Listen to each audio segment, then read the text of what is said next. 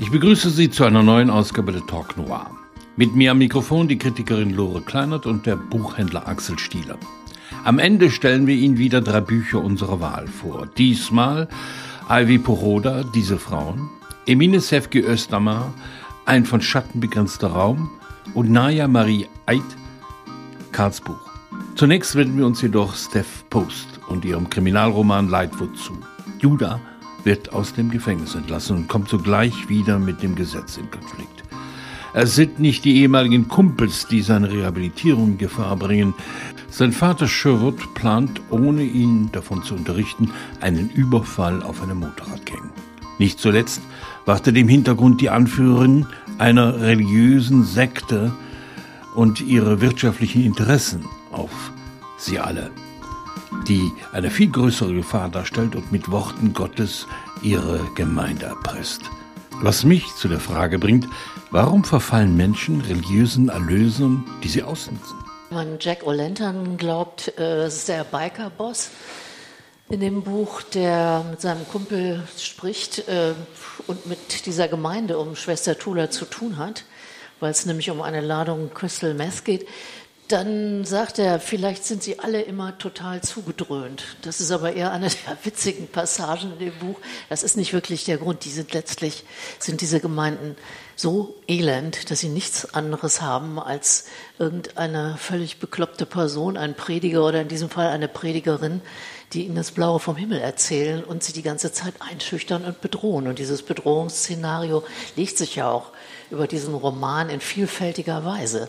Die sind im Grunde alle dadurch verbunden, weil sie von dieser Gewalttätigkeit, die sowohl von den Bikern ausgeht wie von der Familie, der Familie Lightwood, der Vater Vietnam-Veteran, der seine Söhne immerfort zu irgendwelchen kriminellen Aktivitäten anstiftet und eben diese Gemeinde, die kämpfen alle um dasselbe Ding, ein bisschen Geld, ein bisschen Einfluss und sind verbunden durch das Grauen in diesen Landstrichen Amerikas, wo sich überhaupt nichts mehr abspielt und für die Menschen eigentlich nichts Lebenswertes mehr ist. Ich glaube, das ist so der Hintergrund, den gab es in den 20er Jahren auch schon.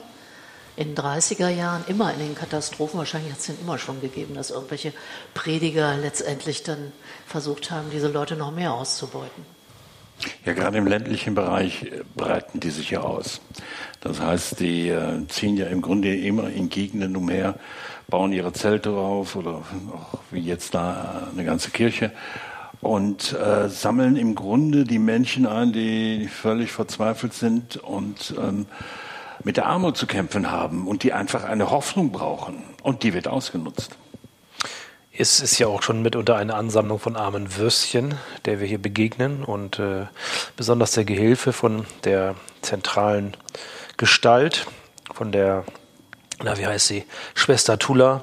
Der Gehilfe ist ja auch jemand, der offensichtlich in ganz frühen Jahren zu ihr gekommen ist und froh sein kann, dass sie ihn überhaupt aufgenommen hat. Und so ist dann ja ganz oft die Konstellation, dass es gar nicht anders geht, als in die Arme von Verführern zu fallen. Sei es irgendwie bei den Bikern, sei es bei schlimmen Vätern oder sei es bei einer Schwester in der Kirche. Und die hassen sich alle gegenseitig. Dieser Bikerboss, der sagt, das sind Dummköpfe. Kirchgänger sind Dummköpfe und Prediger sind entweder Idioten oder Betrüger oder Hochstapler. Und da hat er ja vollkommen recht. Ja. Es ist ja nicht nur das eine Abhängigkeitsverhältnis. Wenn man zum Beispiel sieht, der Sohn zu seinem Vater.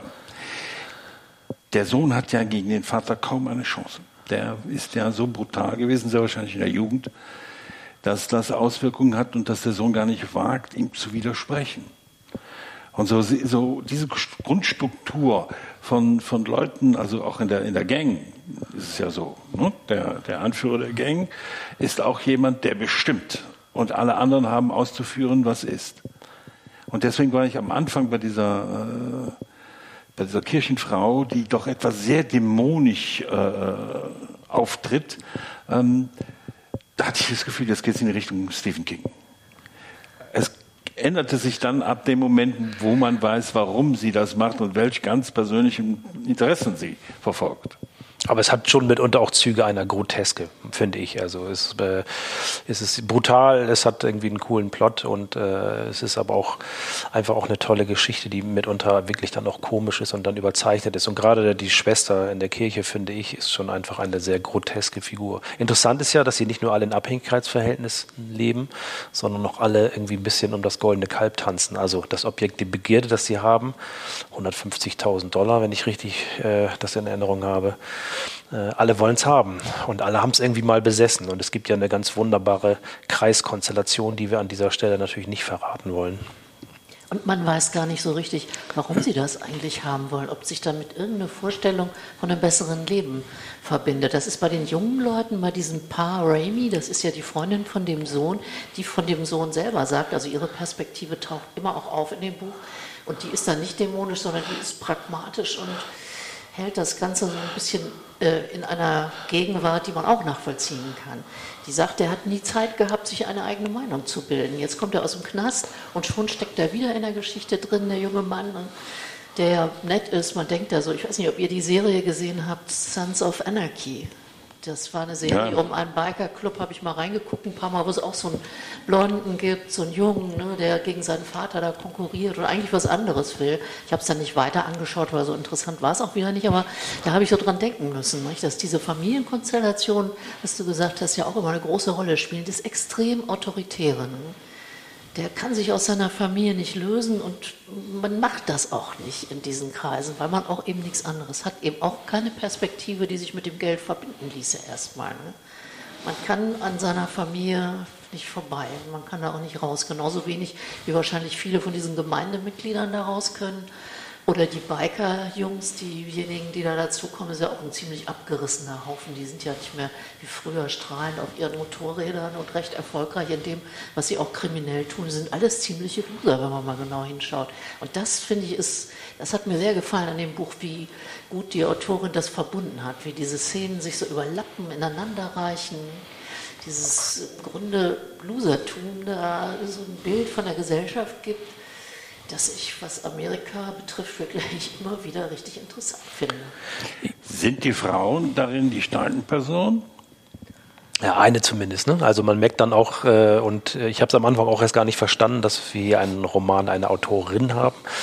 Dann natürlich nochmal nachgeschaut und äh, ja, also es gibt schon, Rami ist schon eine starke Figur, die auch so einen tollen Gegenpol zu ihrem Freund, zu ihrem Lover irgendwie hält und sie ist unglaublich loyal. Sie hält zu ihm und sagt ihm, kannst du dir sparen deine Zweifel. Und sie kommen ja auch äh, eigentlich erst am Anfang des Romanes ähm, zusammen. Was ich allerdings sehr spannend finde, du hast auch gesagt, das Losertum. Äh, ich finde, diese Überzeichnung merkt man auch an der Menge. Am Anfang, da hat man ja das Gefühl, es handelt sich hier um einen riesengroßen Familienclan, der aber eigentlich sehr übersichtlich ist. Und die Biker sind offensichtlich auch irgendwie gesund geschrumpft im Laufe der Zeit. Also es sind alles nur noch so Überreste von vergangenen Zeiten, hat man manchmal das Gefühl. Aber trotzdem reicht es dazu, äh, eine starke Gemengelage zu haben mich hat das junge Paar natürlich auch ein bisschen an Bonnie und Clyde erinnert. Fand ich irgendwie ganz cool. Die beiden auch, sind ja auch sehr jung, wie sie da irgendwie agieren und versuchen auf eigene Faust ihr Ding irgendwie zu, zu drehen. Das, äh, das hat mir ziemlich gut gefallen, ja. Wir müssen auch noch über die eine skurrile Figur äh, sprechen, der sich da diese Schlangen hält denn der aber, ähm, wo man eigentlich davon ausgehen muss, dass er so verrückt ist, dass er eigentlich so seinen, seinen eigenen Weg geht, aber der völlig im Schatten der Kirchenfrau steht, der nicht im Haus übernachten darf ähm, und der sich nichts sehnlicher wünscht, als von ihr wieder aufgenommen zu werden. Und man hat zwischendurch immer ein bisschen das Gefühl, der dreht gleich komplett durch. Ne? Also das finde ich schon ganz schön. So diesen Ball hält sie super gut in der Luft. Also eine schöne, schöne Randfigur eigentlich, die aber unheimlich viel Kraft ausstrahlt. So, ne? Ja, das sind überhaupt schöne Randfiguren. Auch, das sind ja drei Brüder in dieser Familienkonstellation. Der Benji ist da offensichtlich der Jüngste und der ist ja, ohne zu spoilern, wird er irgendwann mal zum Opfer, dieser Biker. Und das ist so eine Figur, ja, der ist eigentlich immer nur in Kneipen, der ist fröhlich, der lacht, die anderen wissen, dass er nicht viel hinkriegt in der Familie, aber weil er so munter ist, äh, ist das auch eine Figur, wo man sich gut vorstellen kann, wie das tatsächlich funktioniert. Ne? In diesen Szenarien, wo zwei, zwei oder drei Kneipen da sind, wo man Mädchen aufreißt. Das ist wieder so eine Facette von Wirklichkeit, die mit dem Rest gar nicht so viel zu tun hat, aber da schön reinscheint. Das fand ich wirklich sehr gut. Und was diesen anderen angeht, den du erwähnt hast, gerade mit den Schlangen, ja, mir ging es da auch so, dass ich gedacht habe, Stephen King lässt da grüßen, aber wird nicht so, sondern wird ein bisschen anders. Ist nicht klischeehaft irgendeinem anderen Genre oder einem anderen Autor hinterhergeschrieben. Und das fand ich eigentlich sehr gut, weil an manchen Stellen denkt man, okay, wieder so eine Familie, ein Vietnam-Veteran, der ältere Sohn ist schon völlig verkorkst, der jüngere war auch schon im Knast und der ganz junge, der Benji, wird dann zum Opfer. Denkst du irgendwie, ja, hm. und dann ist das nicht so, sondern da kriegt sie rechtzeitig eine Wendung, dreht sich so um eine Kurve rum, wo dann ein anderes Bild erscheint. Und auch wieder andere Konstellationen möglich sind, die, das wollen wir gar nicht verraten, ne? das wäre so schade, weil das ist, finde ich, ein spannender Prozess, diesen, diesen Bildern zu folgen. Und ich habe immer gedacht, wenn man das Ding verfilmen würde, ne, mit diesen Szenen da, so Tarantino muss ich dann auch dran denken, das, das wäre ein ganz super guter Film. Ich muss an den Western denken, als diese Szene mit, dem, mit der Kirche kommt, die wir jetzt auch nicht verraten. Ähm, das hat schon etwas Westernhaftes, ja. das dann auch völlig in der in der Einöde eine Kirche herausragt, ähm, die alle, alle Gläubigen der Gegend anziehen, wo ich mich dann auch immer wieder frage, wie ist es möglich, überhaupt so viel Macht über eine Bevölkerung zu bekommen, ähm, dass sie die wirklich erpressen kann? Das muss man ja dazu sagen. Es ist ja nicht so, ähm, den packen uns alle an, an die Hand, singen ein schönes Lied und warten darauf, dass wir ins Paradies kommen, sondern die Frau erpresst ihre eigenen Gläubigen. Genau, aber wenn nichts anderes da ist, außer der Glaube, dann weiß man, wie ein das dazu bringt. Ne? Also ja, da ist die Strafe, die sie ja immer androht, die Höllenqualen und sonst was, das muss ja auf irgendeinen Boden fallen, wo die Leute das glauben. Also ich wundere mich da auch. Ich glaube nicht, das ist schon sehr was Amerikanisches, was eine lange, lange Tradition hat. Ich glaube auch, dass das was Ländliches hat. Also für mich, also das ist irgendwie so abseits von großen Städten, von Alternativen, von äh, verschiedenen Lebensentwürfen. Daran erinnerte mich das. Also man hat irgendwie das Gefühl, die sitzen da in, statt in der Kirche auch eher in einer Scheune. Die werden da auch, wenn sie dann eingesperrt werden und unter Drogen gesetzt werden. Also das ist schon schräg überzeichnet. Mich erinnerte das an bestimmten Szenerien, auch wenn es nicht, nicht so böse ist, an True Detective, an die erste Staffel, also um nochmal so einen Filmvergleich zu haben. Da sind die Wanderprediger auf dem Land, haben, führen auch ein ähnlich äh, hartes Regiment. Ich finde es auch sehr stimmungsvoll, also das hat mir gut gefallen, obwohl äh, das ja auch übersch überschaubar ist, also die verschiedenen Szenerien, die sie da skizziert, so im Grunde genommen ist da ja eigentlich nichts und ich kann das gar nicht richtig verordnen, wo in Florida wir uns da befinden. Ne, das ist ein bisschen Wald, das ist ein bisschen karg, das ist ein bisschen Kleinstadt und das war es dann schon. Ne? Das könnte auch genauso in den Appalachen oder in irgendeiner anderen gottverlassenen Gegend in den USA spielen, wo eben nichts mehr ist, wo wahrscheinlich irgendwann mal Industrie, kleine Industrie war, die Leute Arbeit hatten, aber das ist lange her. Das merkt man. Ne? Die haben schon eine Tradition von entweder Outlaw zu sein, also jenseits jedes Gesetzes zu stehen, oder eben so komisch sektenhaft sich zusammenzufinden, um irgendeinen Halt zu bewahren. Also gespenstisch auf eine Weise. Ne? Was mir gut gefallen hat, war, dass obwohl es natürlich äh, auch ein Mindestmaß an Brutalität gibt, sie es aber unterlässt, die jetzt irgendwie bis ins Detail zu beschreiben. Ne? Du hast gerade gesagt, irgendwie die Szene, als der jüngere Bruder, der die ganze Geschichte dann nochmal auf die Spitze treibt, zum Opfer wird und äh, seinen mittleren Bruder dann quasi zum Rächer werden lässt. Ähm, man, er, er folgt den beiden quasi nur auf den Parkplatz und er fährt hinterher was ihm passiert ist. Und das fand ich gut, das hat mir gut gefallen. Also sie muss das nicht haben, sie muss sich nicht in dieser Brutalität laben, sondern sie macht sie erkennbar, sie ist auf jeden Fall da, aber sie beschreibt sie gar nicht so vordergründig. Das fand ich gut. Ja, hat da sehr treffende, klare, kleine Sätze, die sagt, äh, Judah zum Beispiel, sein jüngerer Bruder Benji, habe es immer geschafft, ihn zum Lachen zu bringen. Und in Judas Welt war das etwas wert. Dann weißt du irgendwie mit einem kleinen Satz, warum der an diesem Bruder so hängt und sich dann in die Bresche wirft. Ja. Ich fand interessant, im Interview erzählt sie davon, wie wichtig es ist, ähm, die, ja, dass sie auch die Landschaft beschreibt. Und manchmal hatte ich bei dem, äh, bei dem ganzen Roman das Gefühl, dass die Landschaft das Entscheidende ist. das die Leute so sehr prägt. Ja, es ist karger Boden, es ist nichts rauszuholen. Die Leute leben in Armut, aber sie leben auch in einer, in einer Landschaft, die, äh, die eine gewisse Härte ähm, abverlangt. Und wenn man das Ganze, die ganze Geschichte sieht, ist das ja fast ein Kammerspiel. Man bewegt sich ja nicht viel von dem Ort weg. Also mit dem Motorrad vielleicht mal ein paar Meilen und so. Ähm, aber es ist eigentlich konzentriert auf wenig Zeit, auf einen Ort. Und es hat fast was Theatrales, ähm, die Gewalt, die da drin auf, auf, auftaucht. Ja, und jeder kennt jeden. Ne? Man merkt das, also es gibt sofort die Querbezüge und jeder weiß, im Nachbarort ist die Gang, hier ist die Kirche, da ist die Familie. Das ist so diese Dreifaltigkeit. Die und oben ist Gott. ja, genau. Über allem. ist nicht besonders viel. Also mit der Landschaft ging es mir nicht ganz so wie dir. Äh, ja, das hat sie selber gesagt. Das schon, ja, ja, aber es ist, es ist schon richtig. Nur ich erinnere mich an andere Kriminalromane, wo die Landschaft so dominierend war. Ja? Also könnte jetzt gar kein Beispiel. Für mich aber, ist es eher die Abwesenheit von etwas. Ja, ja, aber dass das Florida ist, also mir ist diese ja. Florida gar nicht nahe gekommen. Ich habe gedacht, das könnte auch woanders sein. Karg, ja, weil wir aber, wie du sagst, karg, elend, da ist nicht viel. In Florida gibt es auch ein Hinterland. Ne? Ja, es ist nicht nur, es ist nicht nur eine Küste und, ähm, und, und Beach. Äh, spannend finde ich, auch nochmal, wenn wir nochmal zum Anfang zurückkommen, er kommt ja aus dem, äh, aus dem Knast raus und äh, ist auch eine schöne, eindringliche Szene, wie er ganz allein da quasi vor dem Gefängnis steht und dann äh, in das alte Kaff zurückläuft, wo er herkommt, was er eigentlich sich vorgenommen hatte, was er gar nicht machen wollte. Und dann hat er ja diesen Disput mit seinem Vater, der ihm dann, dem er dann sagt, danke, dass du mich abgeholt hast, ironisch.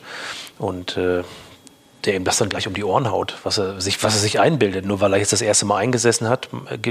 Es hätten alle eingesessen, es hätten allen irgendwie gut getan. Und dafür müssten man ja irgendwie gerade stehen. Und dann kommt irgendwie raus, dass er quasi, weil er den Mund gehalten hat für die Familie und die Birne für die anderen hingehalten hat. Und trotzdem lassen sie ihn am langen Arm verhungern, offensichtlich. Und das erfährt man dann erst äh, rückwärts finde ich klasse. Und dann kriegt man auch mit, was er für ein Gefühl für seinen Vater hat. Ne? Und du sagtest ja vorhin, er kann eigentlich gar nicht gegen ihn aufbegehren, aber offensichtlich, ich weiß gar nicht genau, wie alt er ist, Mitte 20, irgendwie ist jetzt der Kanal voll. Ja, aber man, man, die Methode, wie der Vater es geschafft hat, seine Söhne so unter Kontrolle zu bringen, sieht man ja in dem Moment, wo er da in der Bar sitzt und fast ähm, etwas verrät. Wo der Vater auftaucht mit dem ältesten Sohn und dann wird der Sohn zusammengeschlagen, ja. damit er wieder pariert. Ja. Und das hat ja auch lange funktioniert. Nicht? Also dieses Muster, dass sich ein Sohn vom Vater ablösen muss, um irgendwie zu einem eigenen Leben zu kommen, um aus etwas rauszukommen oder woanders hin, das ist ja ein gängiges, häufiges Muster in amerikanischen Romanen. Ja. Ne? Das ist hier auch wieder auf eine wie ich finde, sehr originelle Weise und sehr heutige Weise durchdekliniert. Das, das andere, nicht, altert nicht. Ne? Was dann auch wieder bedeutet, Väter sind im Kriminalroman an sich immer schlecht. ja, das ist auch die alte weiße Männlichkeit, ne, gegen die sie dann auch gegen anschreibt. So, ne? Alte weiße dominante Männer, die diktieren so. Ne? Aber zeitlich finde ich hat es gar keine Verortung. Ne? Das ist jetzt nicht wie bei anderen Kriminalromanen, wo man das Gefühl hat, das ist, man kann es einer gewissen Zeit zuordnen. Ich fand, das war für mich losgelöst und dadurch vielleicht auch das, was du gerade beschrieben hast. Dieser Kammerspielartige Charakter, das befindet sich irgendwo im Nirgendwo. Irgendwo spielt das. Und ich finde, das kann in der Gegenwart spielen, kann aber auch vor 20 Jahren spielen. Ja, ich weiß nicht. Vater Vietnam-Veteran und dass die so lakonisch sind, diese beiden jungen Leute auch. Ne? Das ist so bis in die Sprache, da sind die, da finde ich die heutig. Ja. Ja, die reden nicht so viel, sondern machen und äh, betrachten die Dinge sehr, sehr nüchtern und haben da vieles hinter sich. Die sind verletzt worden und zumindest die junge Frau, die Rainey, hat da was draus gezogen. Die hat was gelernt. Ne? Eine Art, sich auszukennen, pragmatisch, wo du denkst, ja, das wäre früher wahrscheinlich mehr ideologisiert worden oder mehr aufgeblasen worden. Das finde ich hier nicht. Fand ich gut. Mhm. Dann haben wir noch eine Figur, das ist die Verräterin, die ja im Grunde den, den Benji ans Messer liefert, ähm, die ja völlig haltlos zwischen den, zwischen den Fronten steht und sich immer wieder versucht anzubiedern. Sie bekommt zwar dann irgendwann ein schlechtes Gewissen, aber ähm, sie ist für mich so der, der, der Kerntyp dieser ganzen Geschichte, dass sie alle irgendwo keinen Halt haben. Ich hatte am Anfang befürchtet, als die Figur auftauchte, dass sie so ein äh, oberflächliches amerikanisches Landdummchen wird. Hatte schon schlimmste Befürchtung. Vielleicht so ein bisschen, wie du vorhin gesagt hast. Manchmal hat man das, die läuft man Gefahr beim Lesen oder hat die Angst, dass es so Allgemeinplätze werden. Und auch da kriegt sie es wieder hin. Ne? Sie ist ganz schön durchtrieben eigentlich und irgendwie äh, äh, ja, der Verrat funktioniert dann ja irgendwie auch mehrfach und äh, so dumm ist sie dann irgendwie auch nicht, sondern sie stellt sich vielleicht auch eher dumm. Ja, so ein Rest an Schuldgefühl ist dann schon ja auch da. Ne? Ja.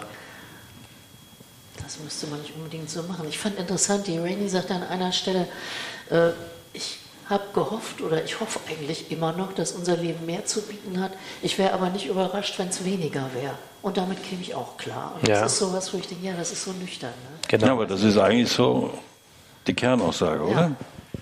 Ja, aber das ist ihr Pragmatismus. Ne? Deswegen hält sie den Laden, also gerade irgendwie nicht das ganze Buch, aber natürlich irgendwie die Beziehung äh, zu Judah, damit hält sie das zusammen und das ist schon, das ist schon stark. Und sie agiert ja auch dann irgendwie zwischendurch stark. Äh, wollen wir auch gar nicht spoilern. Gibt es noch ein paar schöne, schöne Geschichten, wo sie dann wirklich auch äh, eingreift und äh, ihm an der einen oder anderen Stelle den Mors rettet, wie man bei uns an der Küste sagt.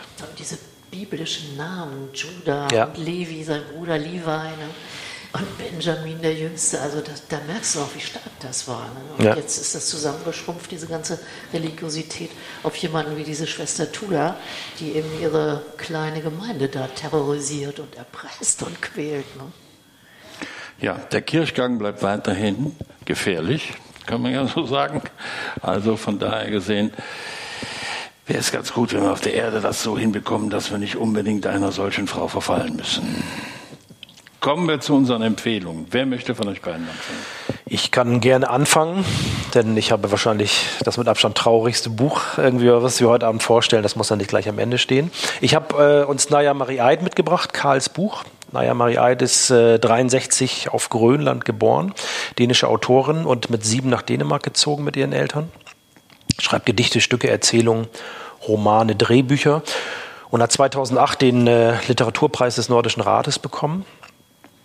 Sie schreibt in Karls Buch die traurige Geschichte vom Tod ihres Sohnes. Es ist ein autobiografischer, man kann gar nicht sagen Roman. Was es ist, ist eine Montage, ist eine Erzählung, man weiß es nicht so genau. Kann, ich kann es gar nicht richtig einordnen. Montage wird es am ehesten treffen. Ähm, abends gibt es einen Anruf, damit fängt die ganze Geschichte an und das ist sehr bitter. Sie überlegen noch, ob sie ans Telefon gehen, wer soll abends noch äh, anrufen.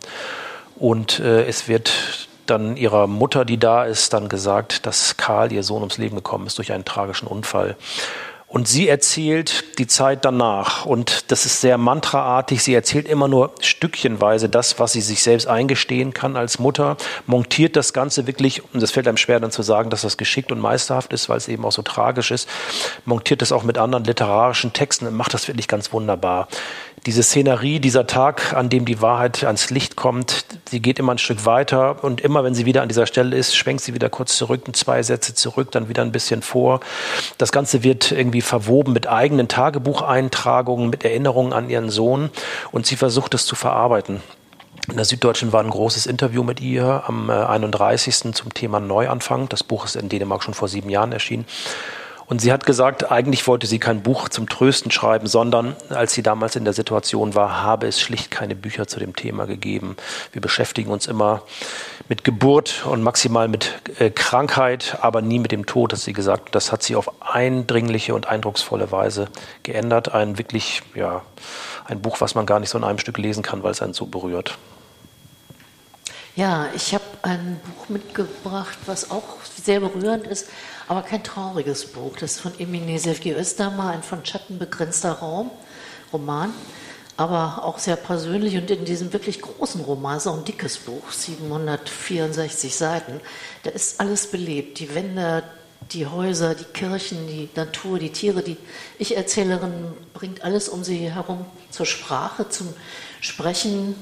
Sie sucht, wie sie sagt, in den dunkelsten Ecken ihrer Erinnerung sucht sie nach der Substanz ihres Lebens. Anfang der 70er Jahre ist sie als junge Schauspielerin zunächst nach Paris gegangen. Da hat sie mit dem Brechtschüler Benno Besson den kaukasischen Kreidekreis inszeniert. Ja, und sie sagt, ihre Sprache, ihre Wörter sind ihr unter der Diktatur, die türkische Militärdiktatur herrschte da gerade in dieser Zeit mal wieder, sind ihr krank geworden und um das zu heilen, musste sie fort, ist sie dorthin gegangen und hat inszeniert. In der Welt des Theaters hat sie eben nach Heilung gesucht und Entwurf, hat Szenerien, Figurinen fürs Theater entworfen, in dieser Pause der Hölle, wie sie das nennt. Das sind heitere, fantasievolle Jahre für sie gewesen, die dann später mit Wolfgang Langhoff und Klaus Peimann am Bochumer Schauspielhaus gearbeitet hat und hat da dann ihr erstes Stück geschrieben, mit großem Erfolg inszeniert und auch einige Bücher geschrieben. Ja, die Erkenntnis, dass man einmal aus einem Land fortgegangen ist und deswegen in keinem anderen Land mehr ankommen kann, das ist sowas ein bisschen wie ein roter Faden, der sich durch den Roman durchzieht. Und zugleich widerlegt dieses Buch das eigentlich, denn Heimat, das sagt sie auch, ist jetzt dort, wo es schön ist, wo Menschen sie lieben. Sie sagt, ich wohne in den Schatten, die sich mit Leben erfüllen und findet überall dort Heimat. Und letztendlich ist es dann doch nicht so der Verlust. Ja, mit Hilfe der Träume, der Schatten und der auch ganz handfesten Erfahrung, die sie beschreibt, eröffnet sie Räume, die mit dem Begriff der Migrantenliteratur nichts gemein hat, das lehnt sie total ab. Das einzige Zuhause der Literatur, sagt sie, sei die Welt und Sie hat Empörungen darüber, in so eine Türkenschublade einsortiert zu werden. Auch das ist ihr in ihrem Leben als Schriftstellerin passiert. Dieses ganze Buch ist eigentlich ein Manifest dagegen und eine höchst persönliche Reise durch ein ganzes Leben und durch viele gesellschaftliche Zustände, sehr viel am Theater vor allen Dingen. Das ist also im besten Sinne, wie ich finde, welthaltige Literatur. Und die Frau selber ist auch ein Ereignis. Also ich hatte die Gelegenheit, sie bei unserem globale Festival kennenzulernen und zu moderieren das ist wirklich also unglaublich überzeugend. Mhm. Dann bin ich heute für den einzigen Kriminalroman zuständig, und zwar Ivy Broda, Diese Frauen. Es gibt Leichen und Leichen. Für die einen wird der ganze Apparat eines Morddezernats in Bewegung gesetzt. Die anderen wandern in die Vermisstenkartei und verstauben. Natürlich wissen wir in Zeiten von Black Matter Lives, dass man besser nicht schwarz ist wenn man Opfer eines Mordes wird. Man sollte auch keine Prostituierte sein. Havi Pochoda verwebt in ihrem Kriminalroman Schicksale, die sexueller Gewalt ausgesetzt waren, die Angehörige verloren haben. Selbst als mehrere Frauenleichen an der Western Avenue aufgefunden werden, scheint das LAPD Besseres zu tun zu haben. Zu wenig spektakulär, es dürfen ruhig ein paar Morde mehr sein, damit die Boulevardpresse darauf anspringt.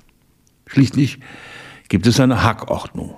Weiß, mindestens semi-prominent, wohlhabend, gehobener Mittelstand, danach erstmal gehende Lehre.